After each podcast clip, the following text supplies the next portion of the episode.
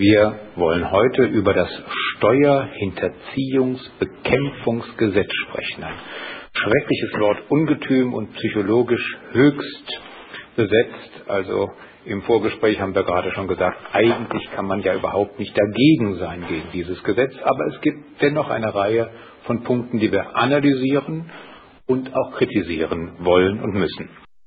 Ja, lassen Sie einfach uns an der Stelle auf ähm, den das Ziel, die Begründung des Gesetzgebers ähm, einen Blick werfen. Es wird äh, Herr Kubeile hier diesen Part eröffnen. Auf der Folie 4 finden Sie das und ich übergebe das Wort an Herrn Kubeile.